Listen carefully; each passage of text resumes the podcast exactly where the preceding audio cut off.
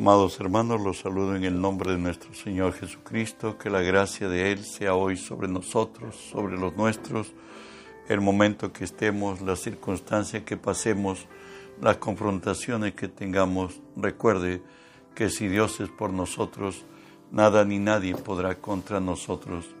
Estamos compartiendo la palabra de nuestro Dios en Efesios 6:12, que nos dice así, porque no tenemos lucha contra carne y sangre, sino contra principados, contra potestades, contra gobernadores de las tinieblas de este siglo, contra huestes espirituales de maldad en las regiones celestes. Oramos, Padre, bendigo tu nombre. Te doy gracias, Señor Dios, porque siendo hombre, me concedes el privilegio de presentarme hoy delante de ti y ponerme por ti delante de tu pueblo, Señor. Por ello te cedo mi voluntad, mis pensamientos, las palabras de mi boca, mis actitudes y acciones, las someto y las sujeto a ti, Señor Dios. Y tú que vives en mí, haz tu obra a través de mí, Señor. Por tu nombre, Jesús, toma autoridad sobre toda fuerza del reino del mal que se haya filtrado en este lugar o al lugar donde esta señal alcance. Por tu nombre los ordeno que se aparten de nosotros, que huyan en el nombre de Jesús y en el nombre de Jesús. Dios Espíritu Santo, permíteme decirte bienvenido Espíritu Santo. Hoy unge mis labios con tu poder. Pon tus palabras en mi boca. Unge los oídos de mis hermanos para que tu palabra se quede en nosotros. Háblanos, buen Dios, en el nombre de Jesús. Amados hermanos, estamos estudiando la serie que he titulado Somos confrontados. Hoy estudiaremos que somos confrontados con nuestro adversario, por cierto, el diablo.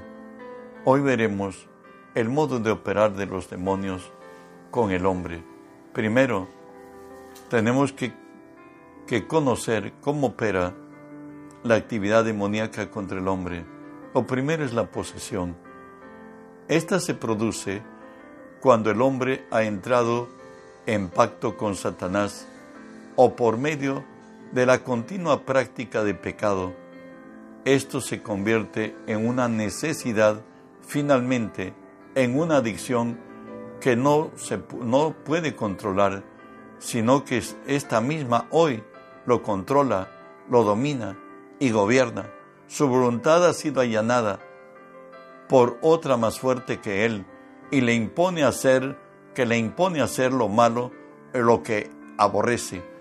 Recuerda que hablamos de posesión cuando la voluntad del hombre está totalmente controlada por el reino del mal, ya en los adictos, en personas que los tiene en demencia, no digo que los dementes sean todos sean estén poseídos, sino que ya Satanás gobierna su mente.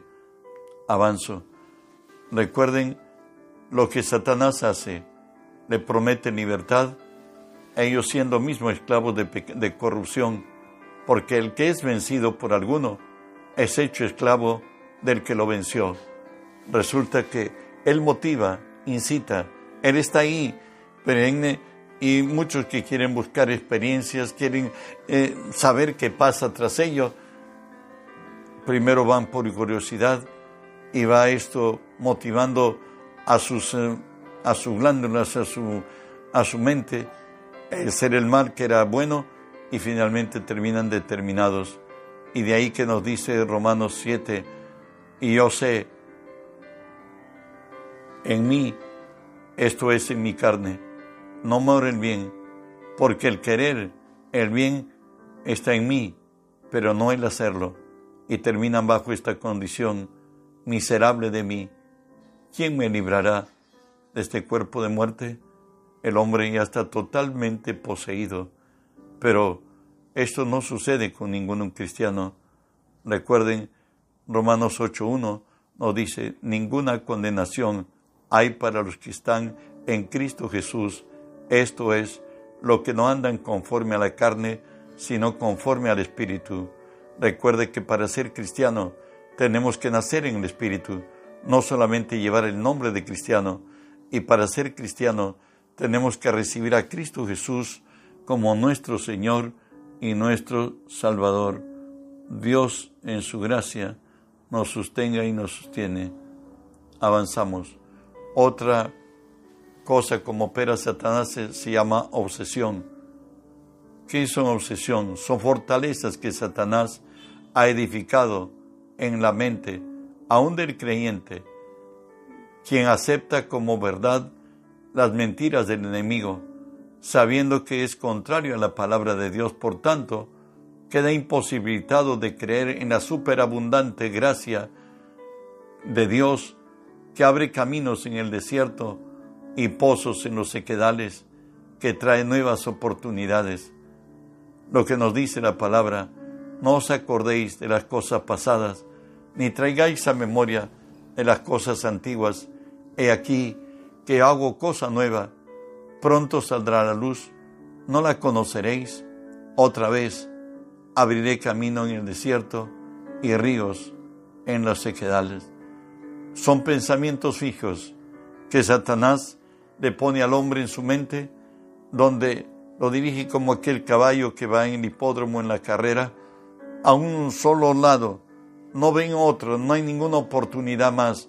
Dios abre caminos en el desierto. Ellos creen que si pierden el trabajo ya lo perdieron, perdieron todo, que si perdieron a la pareja lo han perdido todo.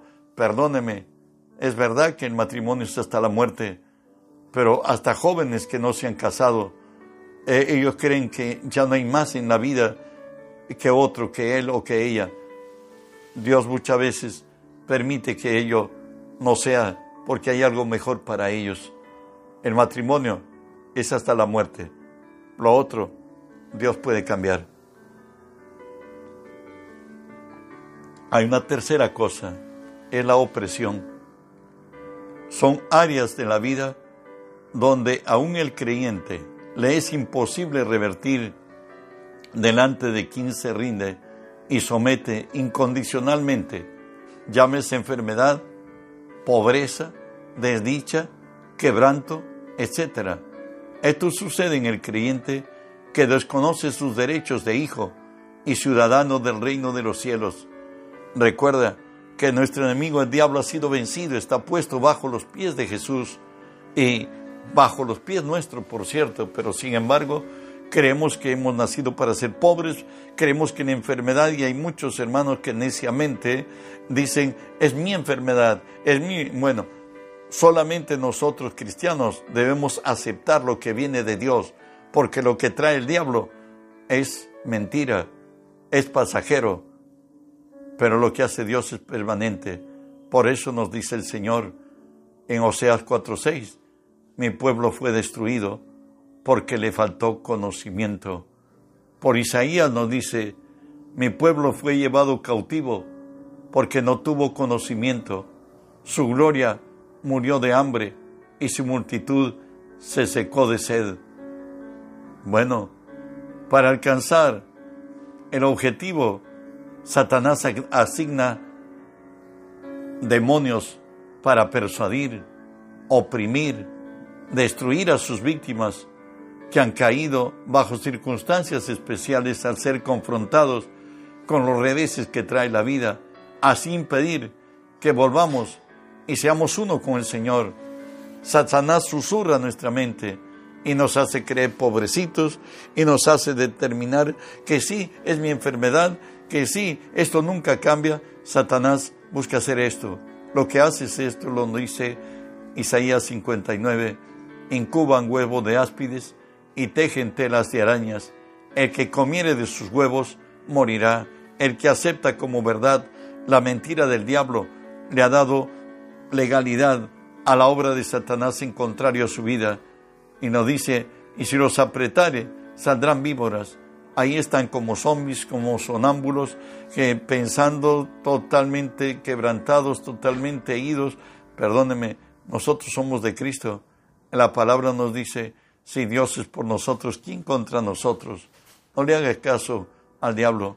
Hay otra forma que Satanás obra tendríamos que recordar que nuestro espíritu es nacido de Dios, tiene naturaleza de Dios, el maligno no le toca. ¿Por qué estamos hablando? Que los demonios influyen. Disculpe. Influencian en la vida aún del cristiano.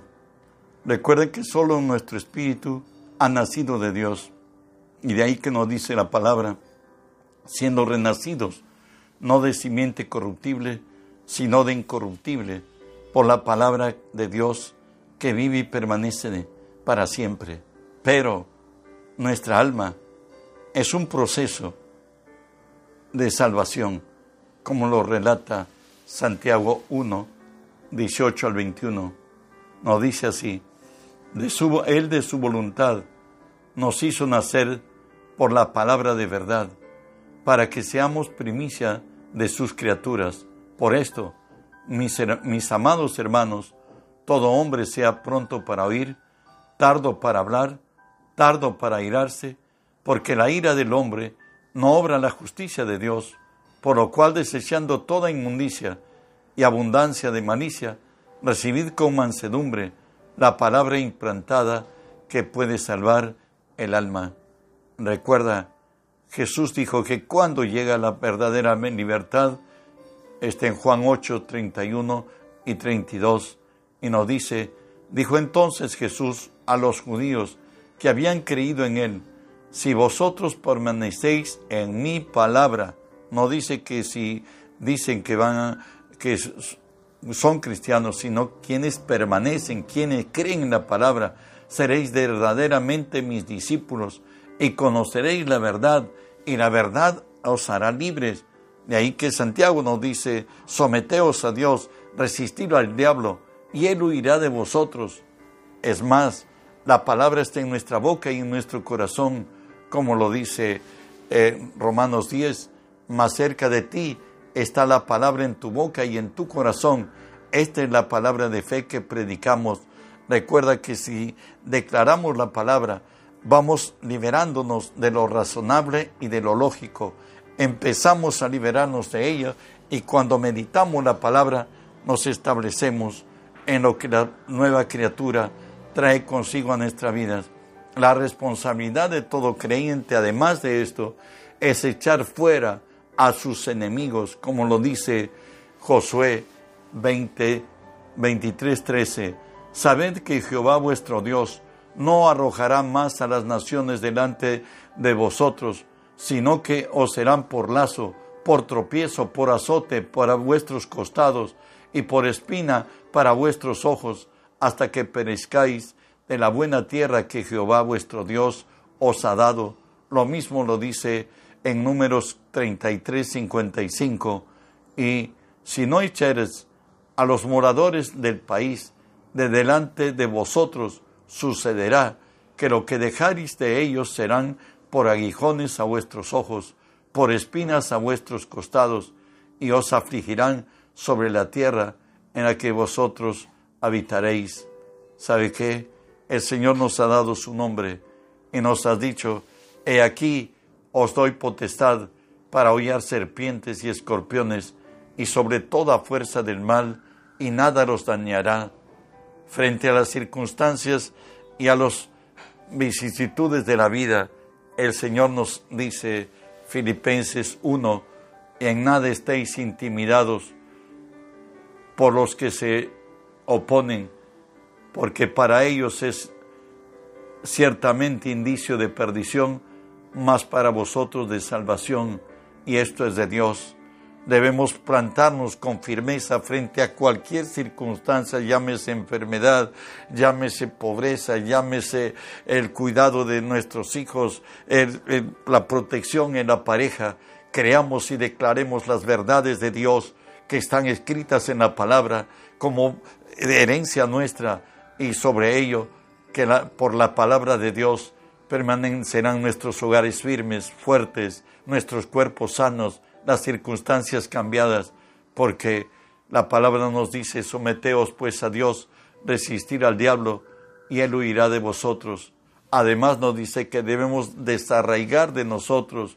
Él dijo que toda planta que nuestro Padre no plantó, debe ser desarraigado de nosotros la ansiedad, asumir responsabilidades de algo que no, de que corresponde a Dios, sabes que la meta, el sueño, el deseo que tienes para alcanzar no está en ti, está en que Dios lo haga.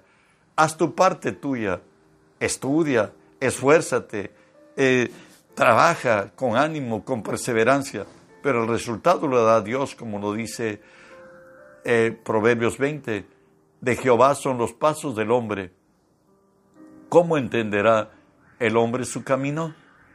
Es más todavía, el Señor nos exhorta en Filipenses 4, por nada estéis afanosos, si no sean conocidas vuestras peticiones delante de Dios, en toda oración y ruego, con acción de gracias, y la paz de Dios, que sobrepasa todo entendimiento, guardará vuestros corazones y vuestros pensamientos en Cristo Jesús. Recuerda que Dios quiere ser tu ayudador, Dios quiere ser el constructor de tu destino y de tu vida. Confía en Él, cree que Dios prosperará tus caminos y alcanzarás tus metas, tus sueños y tus deseos de otra cosa que debemos desarraigar de nosotros es el miedo, estado de expectación de lo que yo no quiero, deseo o anhelo va a suceder irremisiblemente. Y ahí estamos que a muchos que las uñas de las manos ya no las tienen, otras hasta los cabellos tratan con ellos en un momento de crisis. Pero ¿sabe qué? ¿No dice la palabra que Cristo, el verdadero amor, echa fuera el temor? Cuando tú ames a tu Señor con toda tu mente, con toda tu alma, con todas tus fuerzas, de todo tu corazón, Él suplirá todo lo que te falte. La palabra nos dice en Romanos 8, verso 15, pues no habéis recibido el espíritu de esclavitud para estar otra vez en temor, sino que habéis recibido el espíritu de adopción, por la cual clamamos Abba Padre. Hoy somos hijos de Dios y Él nos ha dado espíritu, no nos ha dado espíritu de cobardía, sino de poder, de amor y de dominio propio. Si Cristo vive en ti, tú vives sobre las circunstancias y no las circunstancias están sobre ti. Por más imposible que sea, mayor es el que mora en nosotros que el que esté en el mundo. La soledad surge en quienes frente al rechazo se rindieron, descienden en la elíptica, rechazo, autocompasión, ansiedad, soledad, destrucción, muerte. Los egocéntricos se convierten en personas frías y testarudas. ¿Sabes? El precio de nuestra paz fue pagado en la cruz. Cuando Cristo estuvo desamparado de, de los suyos, de sus discípulos, de su pueblo, aún de nuestro Padre Celestial, Él compró nuestra paz y Él te dice a ti y a mí, la paz os dejo, mi paz os doy, no como el mundo la da, os lo doy. No se turbe vuestro corazón, ni tenga miedo. Recuerde, que la paz verdadera es Cristo resucitado, exaltado, glorificado, hoy viviendo en ti, en mí, al cual le creemos todo y actuamos en la fe de su nombre contra todas las fuerzas del mal para alcanzar lo más grande, pues Él es el Todopoderoso. De otra cosa que debemos desechar es la indecisión, carácter de personas, falta de responsabilidad y exceso de temor a errar o fracasar. Si este es tu mal, recuerda que en Cristo eres fuerte, en Cristo eres sabio. Él abrirá caminos en tu desierto, Él abrirá pozos en tu sequedad. La frustración de los que fracasan con facilidad conciben pensamientos negativos. ¿Sabes? Tampoco pueden creerle a Dios. Y de ahí que Santiago nos dice, Santiago 1, 6 y 7, pero pida con fe, no dudando nada, porque el que duda es semejante a la onda del mar que es arrastrada por el viento y echada de una parte a otra. No piense pues que, que el que tal haga recibirá cosa alguna del Señor. Y finalmente el autoabandono es quien a causa de sufrir una pérdida irreparable, verse sin recursos y sin personas que lo apoyen, sus posibilidades se truncan y se deja caer. Hay una tercera cosa. Dijimos primero que hay maneras que Satanás trata con el hombre, posesión, opresión y obsesión. Otra dijimos que lo único que nació de nuevo en nosotros está en nuestro espíritu y es Cristo viviendo en nosotros. También hablamos que somos responsables de echar fuera a nuestros enemigos. Recuerda que hoy en Cristo todas las posibilidades de Dios están dentro de ti. Además de esto también, la tercera cosa que tenemos que tener en cuenta en el trato con los demonios que hay una provisión innata de todo ser humano de buscar lo desconocido. En algún lugar de cada hombre hay un deseo profundo por hacer contacto con lo desconocido, con algún poder, con algo mayor, más sabio o más poderoso que nosotros. En todas las etapas del vivir, este deseo de búsqueda es manifiesto.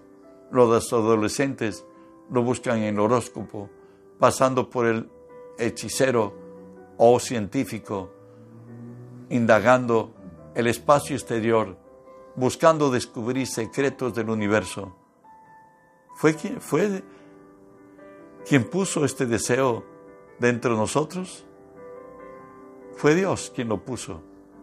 Recuerda que el hombre es un espíritu, que su hábitat es espiritual y que la única forma, y Dios creó al hombre con un vacío, claro, la caída del hombre. Ese vacío es exactamente y el único que puede llenar es Cristo.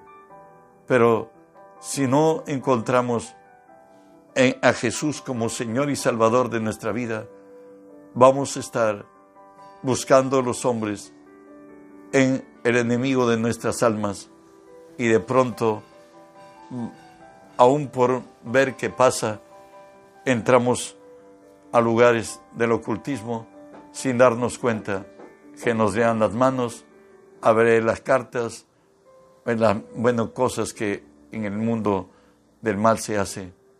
Finalmente, una cuarta cosa que es bueno er, es reflexionar en los lugares que se sembró. El sembrador sembró la familia, la semilla por cierto, en Mateo 13, dice el que fue sembrado entre espinos, este es el que oye la palabra, pero el afán de este siglo, el engaño de las riquezas, ahogan la palabra y se hace infructuosa. De pronto el hombre dejó de ser cristiano y el enemigo lo sedujo. Espero que esto te ilustre y tomes una posición clara del mundo espiritual en que vivimos que busca influenciar y determinar nuestro camino. Mas nosotros somos de Cristo y lo hemos vencido. Pero para ser totalmente libres, el Señor Jesús dijo, si vosotros permanecéis en mi palabra y mi palabra permanece en vosotros, seréis verdaderamente libres. La libertad viene cuando el Cristo resucitado, que hoy está en nosotros, libera su poder a través de nosotros. Cuando hemos hecho lo que Pablo pudo decir, con Cristo estoy juntamente crucificado, ya no vivo yo, mas Cristo vive en mí y lo que ahora vivo, lo vivo en la fe del que me amó y asimismo murió por mí. Hermano, reenvíe el mensaje. Hay muchos que esperan lo que por gracia de Dios hoy está llegando a nuestras manos. Reenviemos para que el mundo entero sea lleno del conocimiento de Dios como las aguas cubren la mar. Bendiciones.